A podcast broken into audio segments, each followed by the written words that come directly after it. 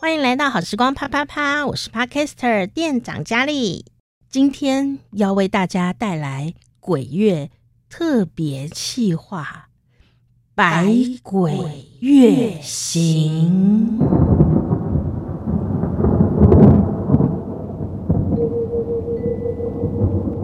百鬼月行，百鬼月行由四十八个 Podcast 节目。串联，在这个农历七月，跟你聊聊那些你没听过的鬼事儿。这个活动是由 sound 与 KKBOX 来主办的。如果你不知道哪里有种，竟然想来当 Podcaster，那么你也可以使用 SoundOn。的 hosting 服务，他们提供完整的数据分析、广告盈利机会，最重要的是完全免费。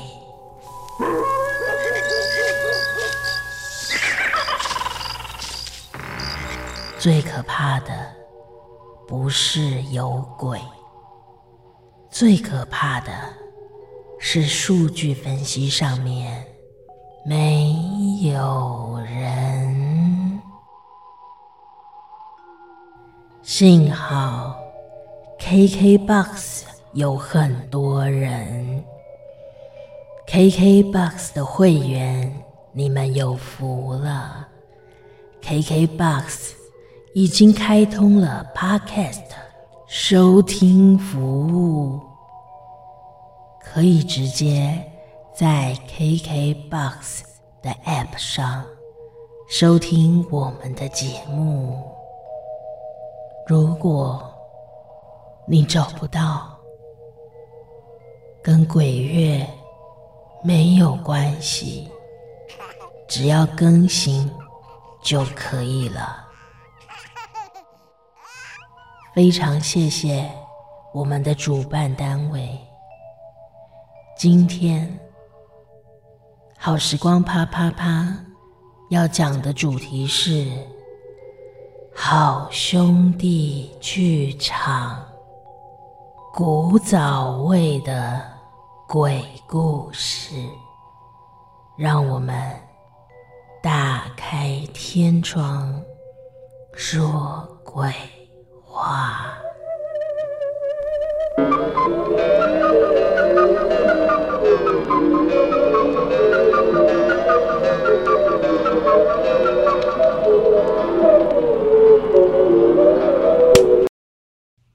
啦，卖人家给鬼给拐啦！七月到了，不要在这里装神弄鬼。农历七月了啊，到底要讲些什么鬼故事呢？其实啊，我真的很怕鬼，因为我身体有一点敏感，所以我决定呢，我们不要讲抽象性的东西。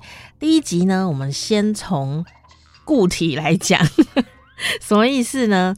啊、哦，就是因为我前阵子啊，就发生了一些小小灵异事件啊、哦，所以我就想说，我们从这个啊、有身体的事情来讲，那就是僵尸了。现在呢，很流行的就是韩国的丧尸哦，就是呃的这一种的丧尸哈，那肩膀都会歪一边，有没有哈？感觉好像是腰椎有一点歪掉这样子。但是呢，早一点呢、我们的记忆可能都是。僵尸都是穿着清朝的衣服，而且他们都有当官，因为他们穿的都是清朝的官服哦。怎么会这么神奇？但是事实上呢，僵尸啊，是自古到今呢，其实都有蛮多的传言哦。那我们来看看最古老的这个僵尸到底是一个怎么样的状态？它跟我们现在啊这个阴尸路啊呃的那一种丧尸跟。韩国的那种丧尸，哈，就是我们尸速列车的丧尸，是完全不一样的概念。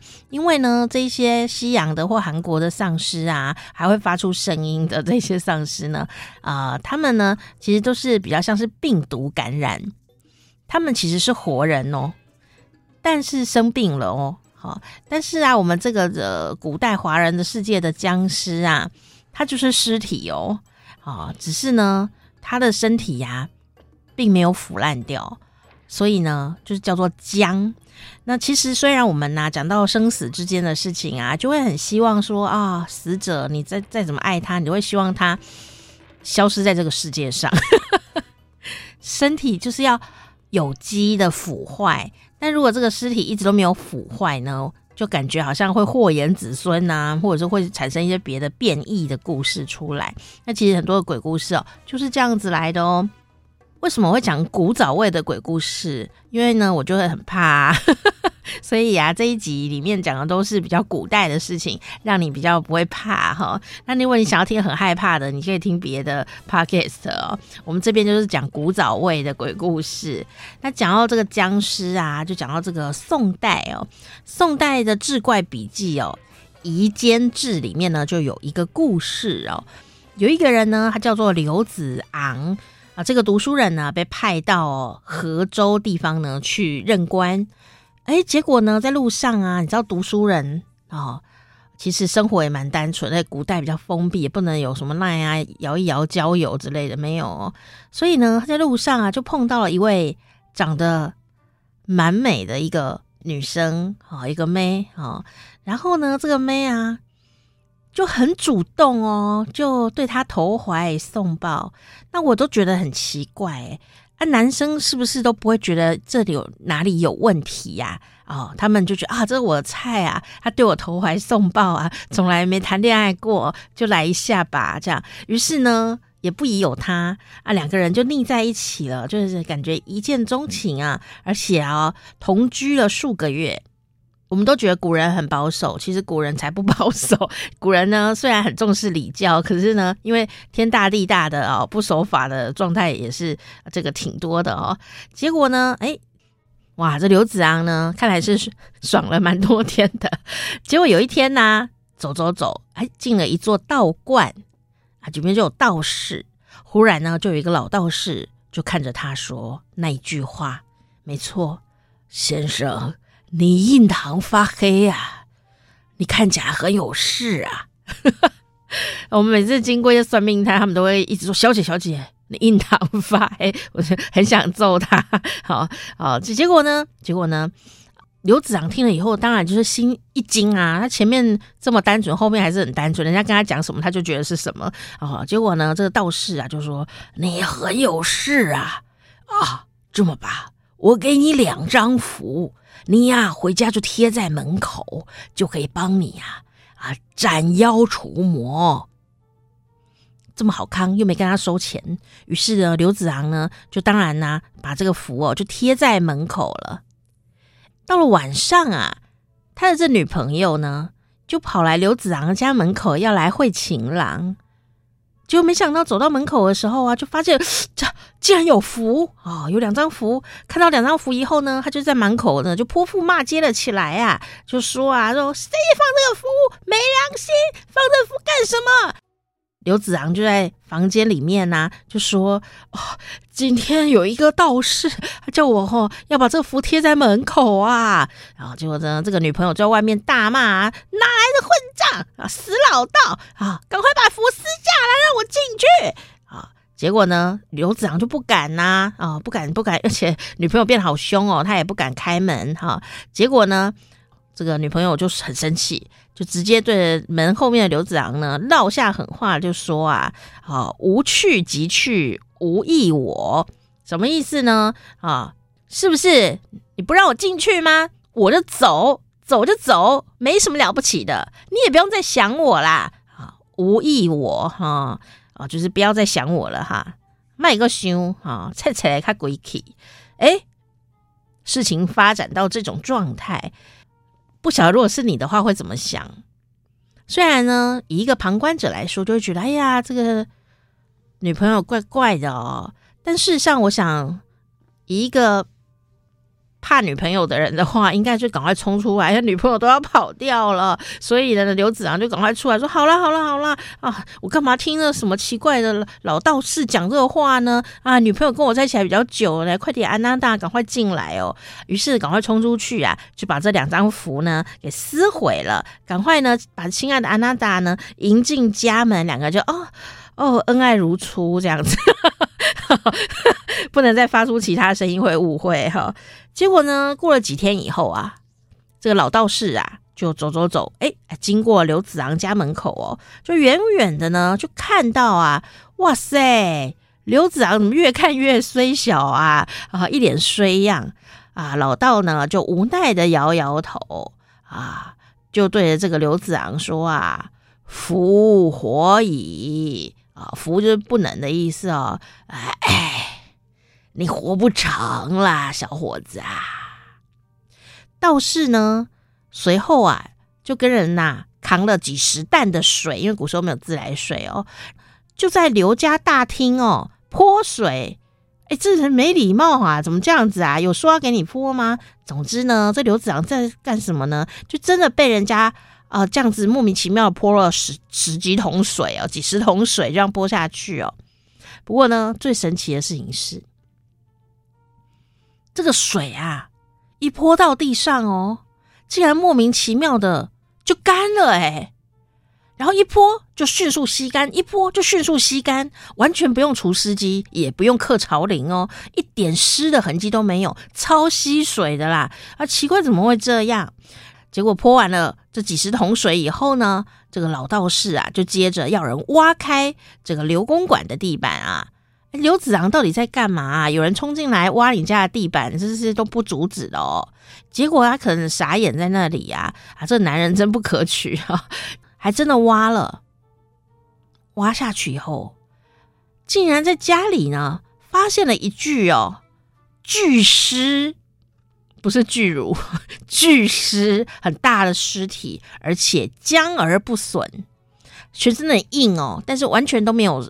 腐烂的痕迹，这个刘子昂啊，定睛一看，哎呀，这一具巨尸，他的这个脸脸蛋儿呢，哎呀，不就是每天跟他恩恩爱爱的这一位美丽的小正妹吗？听到这里，我觉得最离奇的，除了刘子昂真的莫名其妙任人摆布之外。还有老道士真的很随便的闯进民宅之外，更神奇的事情是啊，在这个宋朝的登记当中呢，哦，原来僵尸会吸水。摆一句在那里，你们家都不用除湿机哦，啊啊，这好像不是重点哦，不过好像就是这样哦。但是呢，这也说明了这个宋朝的时候哦，人们对于僵尸的看法就是死了却不腐烂。那这个死者的尸体呀，如果不能够与时俱化呢，感觉就很不祥哦。那当然啊，现在啊，在很多风水啊、信仰啊、民间传说里面，也都有这样的说法，叫做印尸。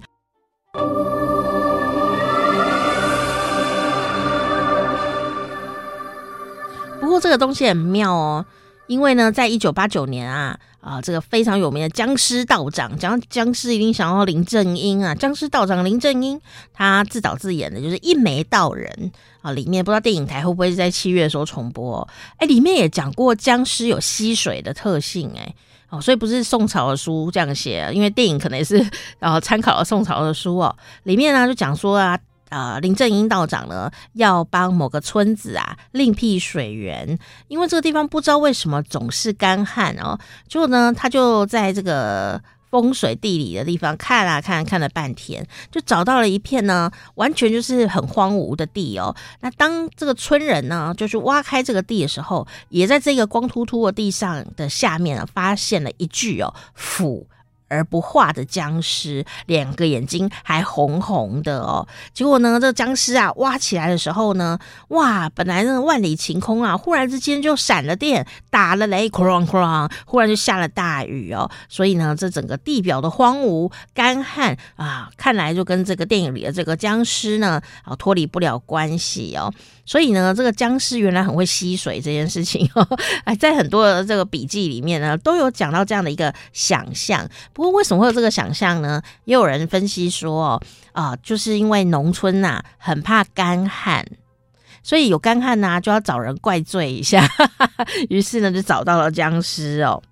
而且呢，我发现啊，绝大部分大概百分之八十的恐怖故事哦里面，包括电影哦，最恐怖的。都是人，另外一个宋朝的故事也是这样子，十分的有趣。我从里面发现，宋朝的男生好像对于女生的美丽永恒这件事情有一些执执着，或者说对对美丽的事物，就算他是尸体也没有在怕的。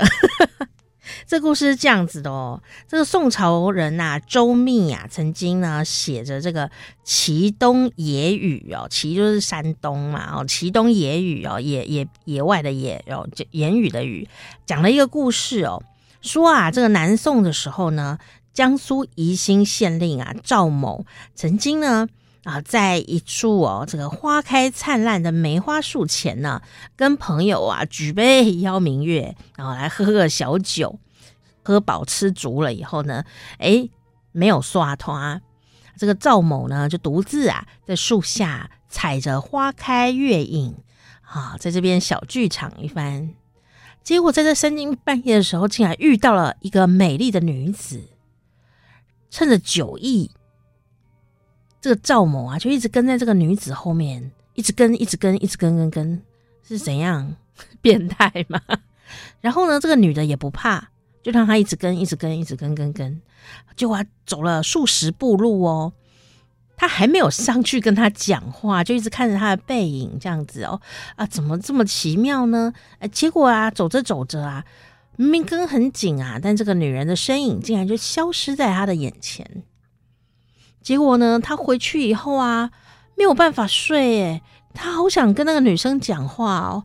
好想再看那个女生一眼哦，他满脑子都是那一天晚上跟踪那个女生的画面。后来他就到处打听哪里有住一个女生，就后来呢，他打听到了，听说啊，这一株梅花树的下面其实埋葬着一个女生，尸体埋在里面。结果呢，这人也真不正常啊，这位哈。赵先生、赵县令竟然呢，为了要见他一面哦，就命人把这个树给刨开。这护树团体应该是会去抗议哦。挖开树根以后，真的有一具棺材在里面。哎，各位趴友，你敢打开来看吗？我们都正常人会想说，那应该烂掉了吧？哦，这很没有礼貌啊，等等的。就没想到他竟然挖了棺材，然后打开以后呢，就是白雪公主。就是那个女生，而且呢，这个脸都没有烂掉，身体也没有一点损坏都没有，就是白雪公主啊！身为一个白马王子，应该要立刻给她啾咪，对不对？他就是要立刻去把她带回家，于是他真的就把她带回家哦。完全没有要理说那是一具尸体，因为他实在太爱她的美貌了。哦，这根本就是只爱上人家肉体，根本没讲过话嘛。所以他真的就把人家带回家里耶，这根本是绑架尸体啊！然后每天晚上都跟他睡在一起。我觉得他一定有乱摸，应该没有，只是乖乖睡觉而已哦。然后也不臭，太奇怪了。如果你也只是跟他乖乖睡觉，其实也没什么关系嘛。啊、但是呢，没有多久，他就精尽人快亡，精神枯槁，生气尽失啊！所以他一定有 做一些 亵渎尸体的动作，真坏心。总之呢，这个家里的人呐、看不下去了，真的太奇怪了，就偷偷呢把这个尸体给烧掉，不会烂，烧掉总可以吧？就没想到烧掉以后呢，这个赵县令啊太伤心，他立刻就直接过世了。就这个人尸之恋的爱情啊，就这样结束，也带走了赵先生的这个寿命哦。我觉得听起来好像都是僵尸害的。但是僵尸不过就只是僵尸啊，在里面他根本没有出场哎、感觉他好像才是受害者。我们都讲人鬼恋，人鬼恋啊，其实人失恋啊，应该讲师生恋，尸体跟生命体的相恋也蛮多的哦，充满着爱情啊的这样的一个。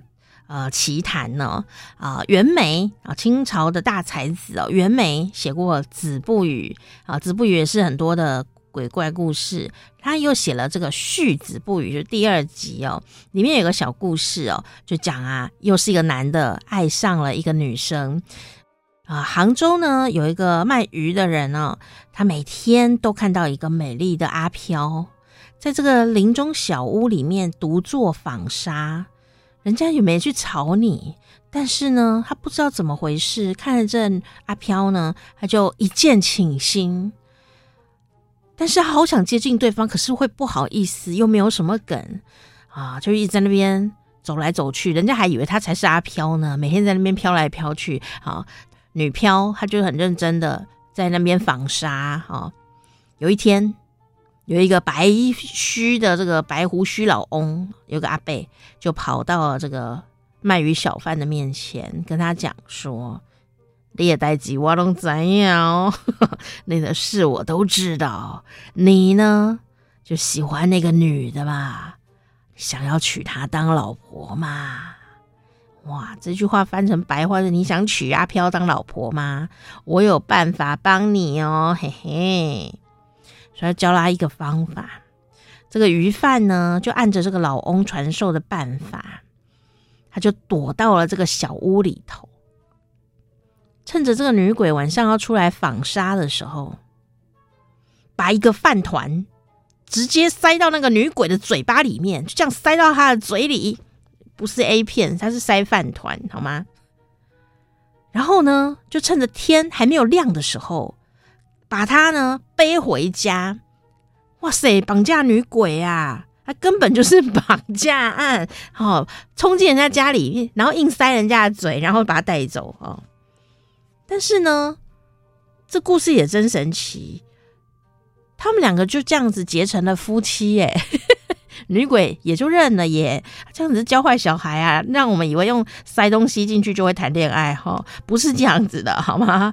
不过呢，这故事总之呢，两个人就感情非常的好哦，还生了儿子哇！这个不是塞饭团可以编出来啊，可喜可贺，可喜可贺。总之呢，他们就生了一个儿子哦。可是啊，女鬼还是女鬼啊。啊，阿飘不能够晒太阳，他就要一直待在屋子里面，等到啊这个太阳下山了，或者是呢没有太阳的阴天，才能够出来外面走走哦。其他的时间呢、都要躲到太阳晒不到的地方哦，这样很像吸血鬼呢。结果啊，有一天本来是下雨天，忽然之间出了太阳，他来不及反应啊，就不小心啊哈照到了太阳，就忽然断气了。哎呀，不是女鬼吗？反正他就断了气，就女鬼就变成了一具僵尸。原来可以这样物质转换的哦。这女鬼就嘣就倒地变成僵尸了。渔夫并没有天哪，这样没有啊，没有，他不是马景涛。渔夫呢就很安静，就像当年他绑架他一样，他很从容的，好就把这个尸体搬回家，把他入殓放在棺材里。僵尸就每天躺在棺材里面了，但是呢，他不会动，动的是老公。这个老公呢，就每天晚上跑到棺材里面跟他一起睡。哦，不知道后面还有没有再生一个儿子，那就 惊吓了哈。但总之呢，睡过了以后，哇，这个夜半时分呐、这个阿飘的尸体哦，就会在半夜啊，忽然跑起来乱晃乱晃，跑来跑去。然后呢，有小偷啊，想要进来偷东西，这个女鬼的尸体也会朝跑起来，然后乱晃乱晃的，然后把这个小偷给赶走，然后他就变成了一个保全呢。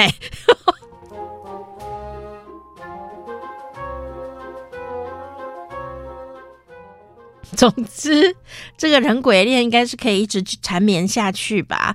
好，不晓得，然后等到这个鱼贩老了以后，会不会他也变僵尸？然后两个人一起相安无事的这继续爱下去呢？不知道啊，他没有告诉我。但是呢，袁枚啊，在他的第一本《子不语》里面也讲了另外一个故事哦。反正呢，人类就是很讨厌。我听故事听到现在，你看他去偷人家的东西，挖人家的坟墓，人类到底要做什么奇怪的事呢？啊，还有更奇怪的事，刚刚还讲说，因为他爱上了，他没办法。但接下来这个故事就很神奇哦。有个人呐、走在路上，半夜走在路上，那以前没有电灯嘛，呃，古代走在路上，走走走，为什么不回家睡觉啊？但呢，他就在走走走的时候呢，就看到有一具僵尸在路上走动。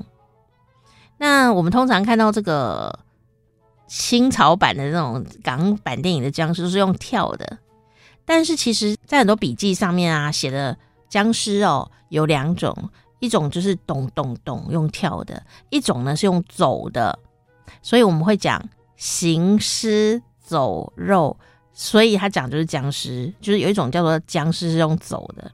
好，结果这个僵尸呢就走出来了，从棺材里面出来，晃啊晃，晃啊晃，然后这个人呢就看到，哎呦，僵尸哎，我来跟踪他。你看人类是不是很奇怪？人类真的很爱跟踪人哎。然后呢，他就跟踪了这具僵尸，看他要去哪里。结果他就看到啊，这一具男的僵尸呢，走走走，走到了一栋哦楼房的前面。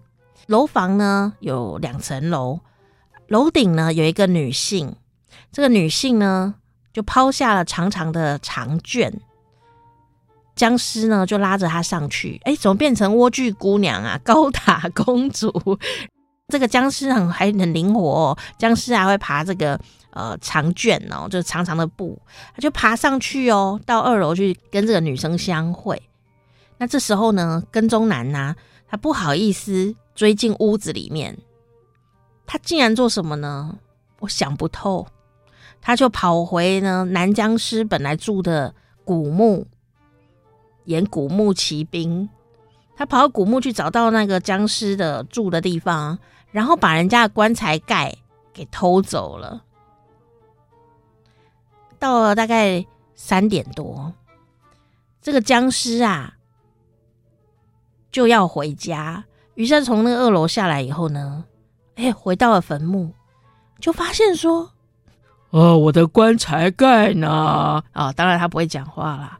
总之呢，就像默片一样啊，他非常的紧张，他就开始找，到处找，找到不行，奇怪了，我的棺材盖呢？我明明放在这里呀，怎么会不见呢？于是他想不到办法，急急忙忙呢，又赶快跑回楼房那边去，然后啊，这个跟踪男呢，又跟在他后面，他就看到这个僵尸啊。就在那一栋楼房里，下面呢，很急的一直跳来跳去，啊啊，跳来跳去，跳来跳去啊，然后呢，就是嘴里要有发出奇怪的声音，啊啊，结果呢，楼上的妇人也出现了啊，妇人就跟他摇摇手，拜拜拜拜，迈过来，哦，就这样子摇摇手，摇摇手，不让他上来，马上就要咕咕咕啦，啊，鸡鸣时分，天要亮了。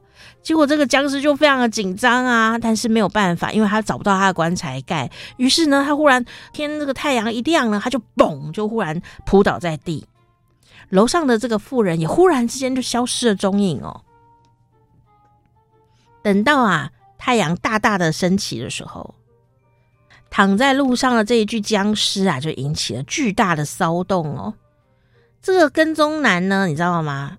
做坏事的人一定会出现在刑事案件的现场，偷盖子的跟踪男呢，就跟着乡民们呢一起围观，然后就哎呀，发生什么事啊？这样子哦，走进了楼房里，看看到底发生什么事。哈、原来呢，这个二层楼的宅子呢，还是一座祠堂。那祠堂呢，都会停棺材，因为古人哦，跟我们不太一样，古人呢，不是每个。人放到棺材里就会立刻埋在土里，而且呢，有很长一段时间，政府呢是禁止火葬的，所以呀，常常在荒郊野外就会有一具棺材躺在那里呀，或者是什么呃祠堂啊，或者是什么一些呃专门放棺材的地方，让你先摆一下，就常常走在荒郊野外就会遇到棺材，就是呃当时候的一个社会状态，因为没有地方可以呃埋，因为需要土地嘛，哦。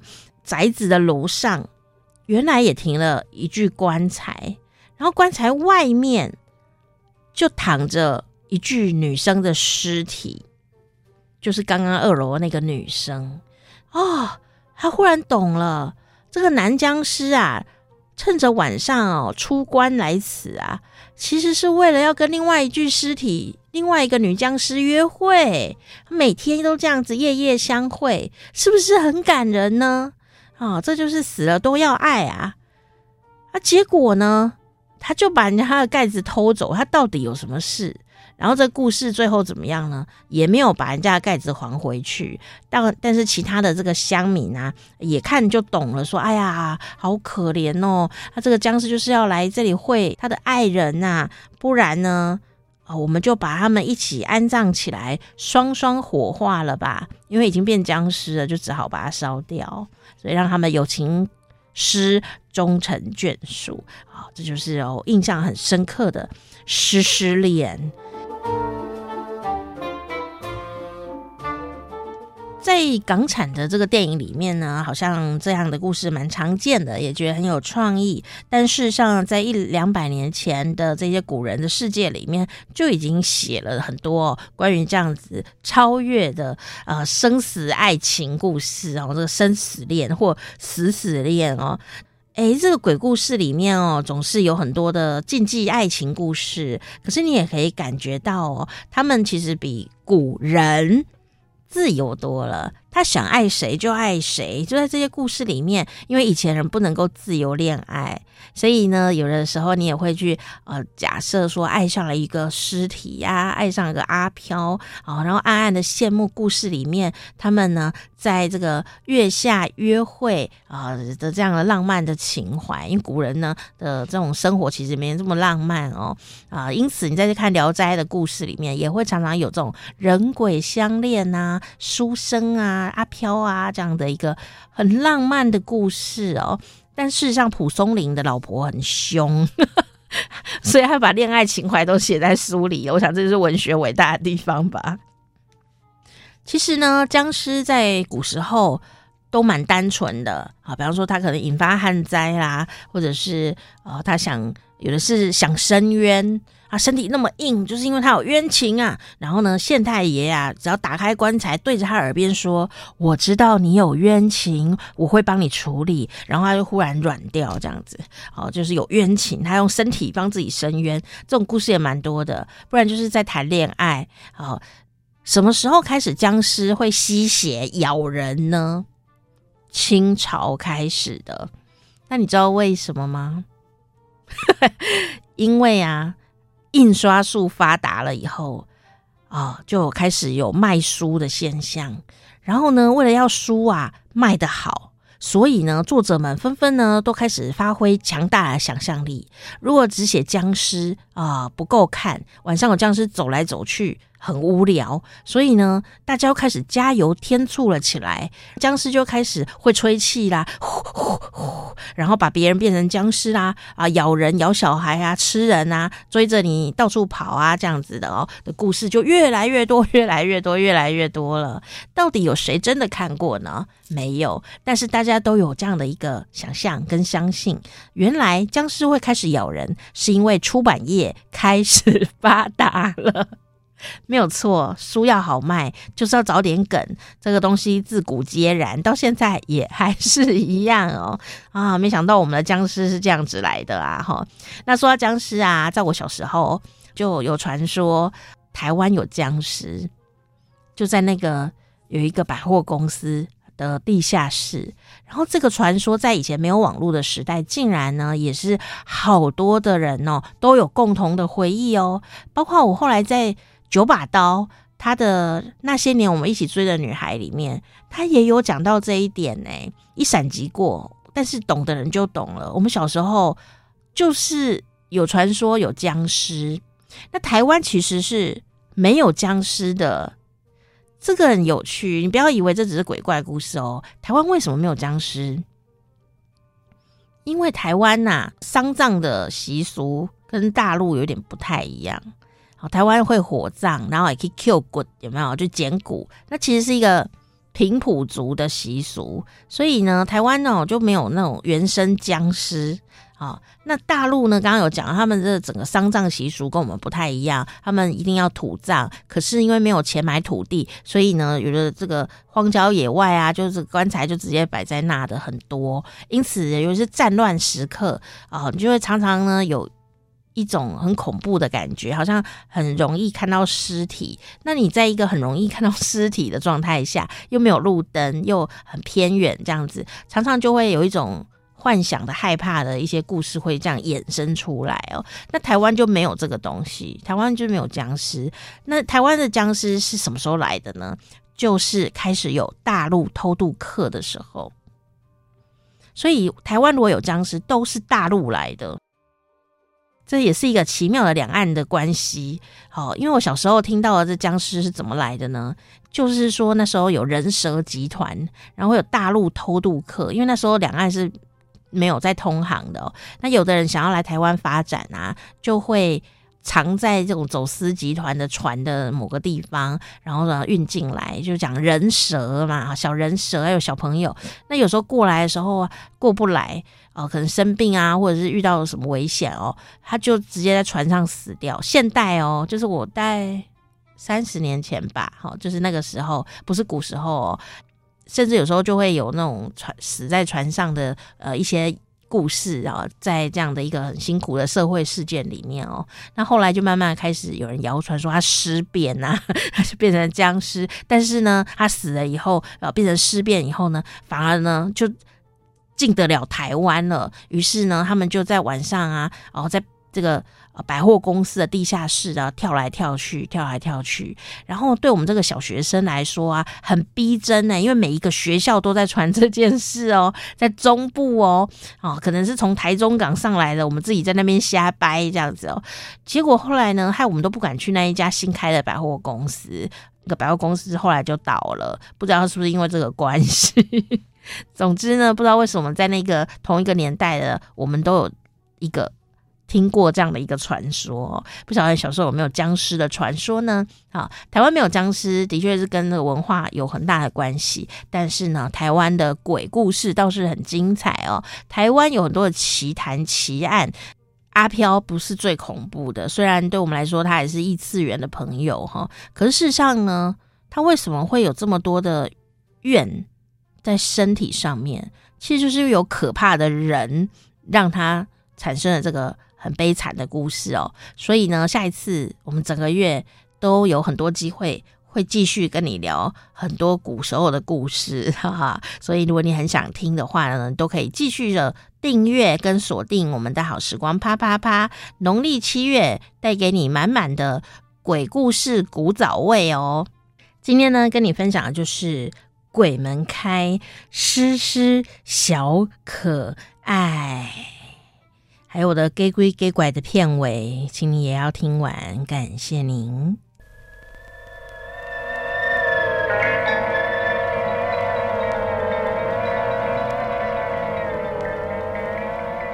以上就是今天的好兄弟剧场。同样做这个主题的 Podcaster。超红的圣洁石、圣洁实话实说，以及百分之九十六适合你哈电影，以及欧摩的乐色声。还有，欢迎光临芝麻小事。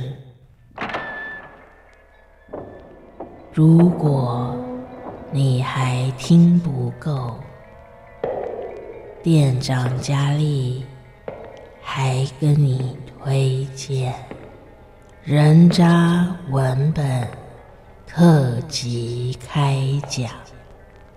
政治鬼故事，听说竞选总部很多都是凶宅。嗯嗯嗯。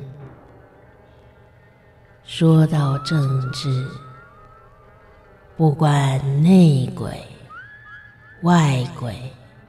内神通外鬼，总之，政治常常有鬼。半夜不做亏心事，夜半不怕鬼敲门。你还不订阅？难道不算亏心事吗？没有订阅，好时光啪啪啪，你敢回头吗？嗯啊